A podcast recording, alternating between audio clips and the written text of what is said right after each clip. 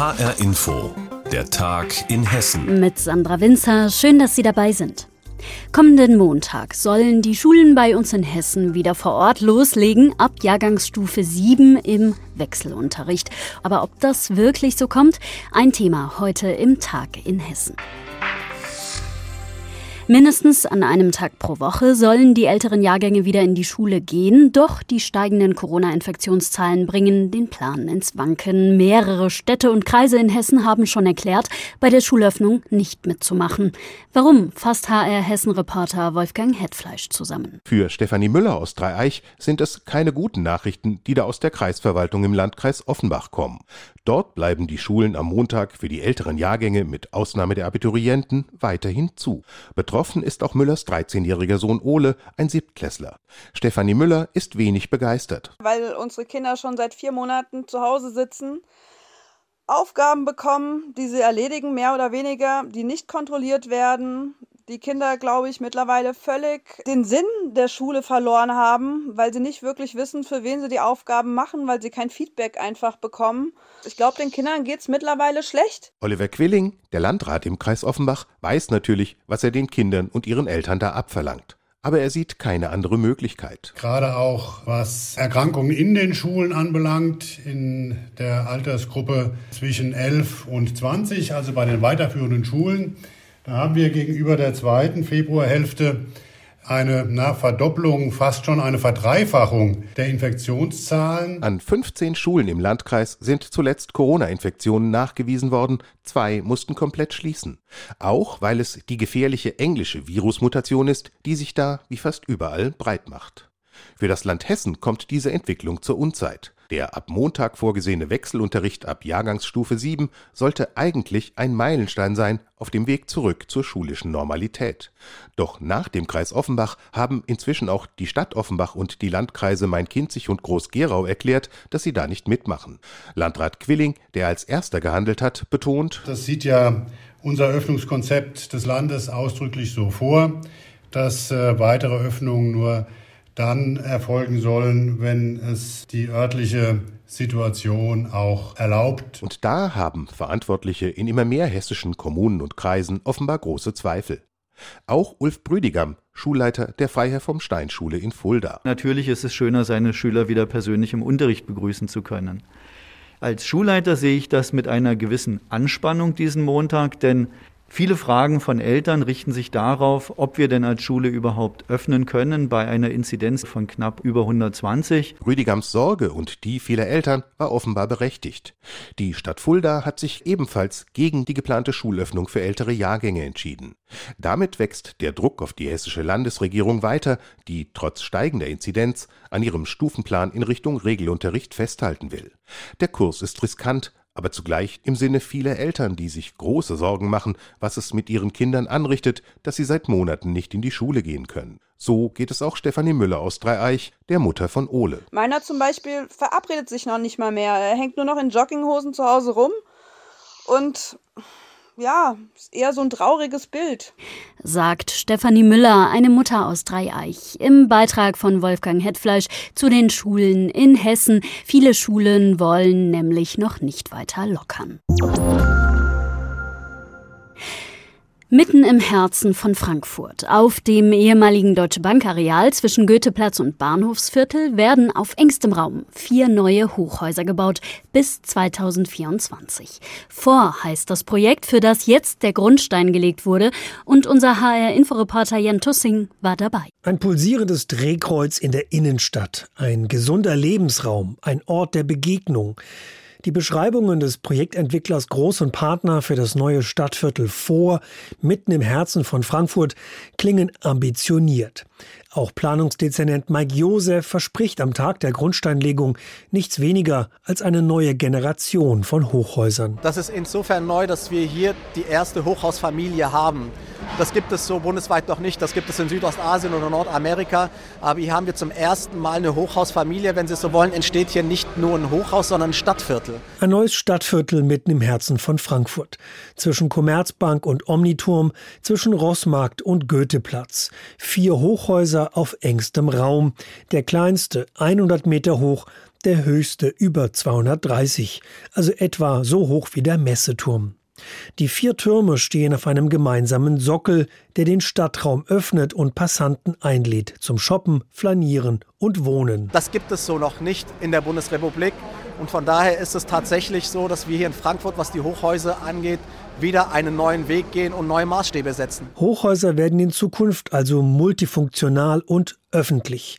Nur die Hälfte der Fläche ist für Büros vorgesehen, die andere Hälfte für zwei Hotels, viele Shops und 600 Wohnungen. Würde man die gesamte Fläche, rund 210.000 Quadratmeter, ebenerdig ausbreiten, entstünde ein Ort so groß wie das gesamte Bahnhofsviertel. Planungsdezernent Mike Josef. Ich glaube, wer auch nachhaltig bauen will und Flächen schonen und flächeneffizient bauen will, der muss sich mehr städtebauliche Dichte auch zutrauen. Und das haben wir an der Stelle gemacht und ich glaube, es wird sich am Ende auch auszeichnen. Vor vier Türme für die Ewigkeit geht es nach dem Immobilienentwickler Jürgen Groß von Groß und Partner. Es ist eine große Verantwortung, weil das, was wir hier bauen, das wird man nicht so schnell wieder abreißen wollen, können, dürfen, sollen. Und deswegen muss es äh, dem Zeitgeschmack, den Vorstellungen der Menschen eben auch in 100 Jahren noch genügen. Mit der Grundsteinlegung des neuen Türmeviertels im Zentrum von Frankfurt schlägt die Stadt auf jeden Fall eine neue Richtung ein, sagt Mike Josef. Wir entwickeln, wenn Sie so möchten, historisch gesehen den Ort wieder in die Richtung, der er mal war. Und zwar zu einem öffentlichen Raum mit einem Stadtplatz mit verschiedenen Nutzungen, von einem Dachgarten, von einem Food Court, von Gastronomie und Einkaufsmöglichkeiten, eine Kita, Wohnen, Arbeiten, alles wird hier möglich sein. Und deswegen öffnen wir diesen Ort wieder zu dem, was er mal war, ein Ort der Begegnung. Sagt Planungsdezernent Mike Josef über das neue große Projekt vor in Frankfurt. Hier sollen vier neue Hochhäuser entstehen. Viele Schwimmbäder in Südhessen sind marode. Teilweise so marode, dass sie schließen mussten. Jetzt kommt Bewegung in diesen Bereich. Es soll fleißig saniert werden. HR Südhessen-Reporter Raphael Stübig mit einem Überblick aus der südhessischen Bäderlandschaft. In diesen Tagen konnte Darmstadts Oberbürgermeister Jochen Partsch die Sanierung des Mühltalbads in Eberstadt verkünden. Das werden wir auch finanzieren können.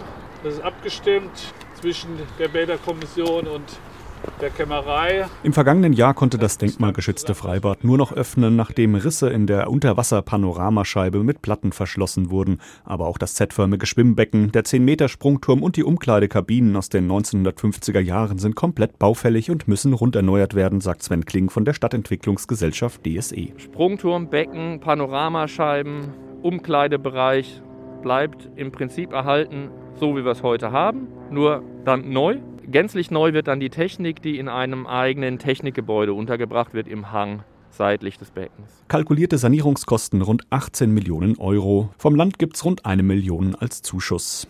Es hätte deutlich mehr sein können, hat jüngst die Darmstädter SPD kritisiert. Tatsächlich ist der Bund bei der Schwimmbadförderung deutlich spendabler. Für Pfungstadts geplanten Schwimmbadneubau gab es schon letztes Jahr den Bescheid für fast drei Millionen Euro und nun haben auch Fränkisch-Krumbach, Dieburg und Münster überraschend Förderzusagen aus Berlin bekommen. Wir haben das im Oktober beantragt und äh, jetzt eben letzte Woche die Zusage bekommen. Sagt Münsters Bürgermeister Joachim Schlitt. Seit Sommer 2019 ist dort das Hallenbad geschlossen wegen vieler technischer Mängel. Mit Sanierungskosten von 5,5 Millionen Euro wird gerechnet. Aus eigener Kraft kaum zu stemmen für die kleine Gemeinde. Doch der Bund greift Münster nun mit satten 2 Millionen Euro Zuschuss unter die Arme. Noch ist keine Entscheidung gefallen, aber vieles spricht für den Erhalt des Hallenbads. Etwa 100.000 Nutzerinnen und Nutzer haben wir jedes Jahr.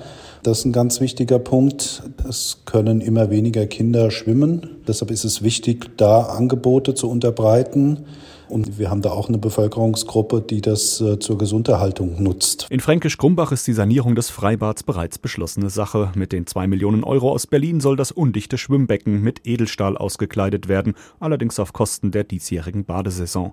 In Dieburg soll die Rundumsanierung direkt nach der Freibadsaison im September beginnen. Von den 12 Millionen Euro Kosten übernimmt der Bund jetzt ein Viertel. In Südhessen werden die Schwimmbäder saniert. Raphael Stübig war das mit einem Überblick. Und wir bleiben noch in in der Region und werfen einen Blick nach Wiesbaden. Die Maifestspiele am hiesigen Staatstheater sind eine große Sache, keine Frage.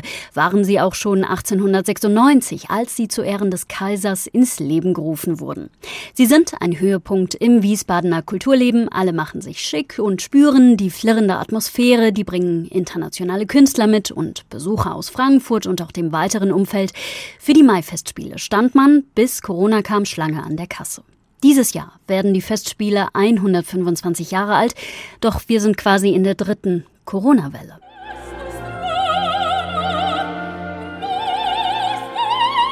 Die Maifestspiele sind abgesagt. Es leben die Maifestspiele. So ähnlich ist das Motto bei der Vorstellung der Maifestspiel Specials in Wiesbaden. Die starke Botschaft von Intendant Uwe Erik Laufenberg ist, es wird trotzdem schön. Auftakt ist eine Oper.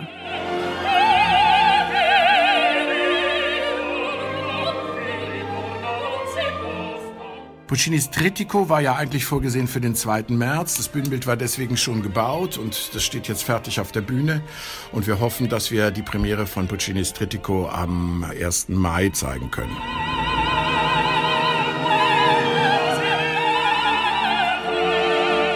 Die großen Produktionen wie Puccini, Der Ring von Wagner, Der Barbier von Sevilla sind Eigenproduktionen des Staatstheaters. Der Pandemievorteil, man bleibt unter sich. Wenn Philosophen anfangen zu reden, die Architekten sollen man sich aus dem Staub machen. Heißt es in der Wiesbadener Aufführung Der Küste Utopias, einem Dreiteiler des britischen Dramatikers Tom Stoppard. Ein größtmögliches Theatererlebnis verspricht Intendant Laufenberg bei dieser Trilogie von der utopischen Küste. Denn Literatur ist nichts als ein eleganter Zeitvertreib für die Oberschicht. Es sollen auch Gäste von außen kommen, zum Beispiel ein Sänger aus Österreich. Es treibt mich hin, es treibt mich hin, noch wenige Stunden, dann soll ich sie schauen. Der Florian Bösch war jedes Jahr bisher bei den Mai-Festspielen und es ist auch schön, wenn er wieder kommt. Es wird modern und zur Not digital mit dem Future Lab, auf Deutsch Zukunftslabor. Das sind ein junger Choreograf, der Aerowaves, Luftwellen vertanzen lässt und junge Dortmunder machen digitales Theater.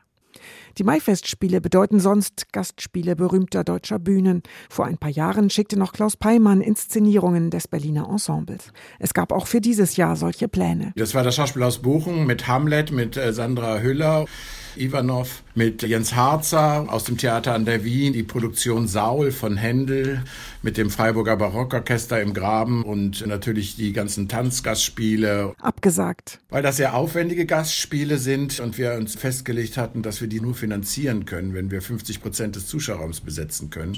Und wenn wir eventuell sogar gar nicht spielen können, würde das wahnsinnige finanzielle Löcher reißen. Pläne machen darf man in der Pandemie. Sie wieder einzustampfen ist dann frustrierend. Laufenberg hofft auf Lösungen. Sein Haus sei in der Lage, für alle Besucherinnen und Besucher Schnelltests anzubieten. Das Programm, was wir jetzt vorgestellt haben, ist ein fulminantes großes Programm. Wir würden das eben auch spielen, wenn nur ein Drittel des Zuschauerraums besetzt werden darf. Und wir würden auch mit Konzepten arbeiten, wie mit Schnelltests und mit Apps und allen Möglichkeiten, die es dann hoffentlich gibt. Jede zweite Reihe frei, Maskenpflicht, Datenerfassung und die moderne Lüftungsanlage am Theater tausche regelmäßig die Luft aus.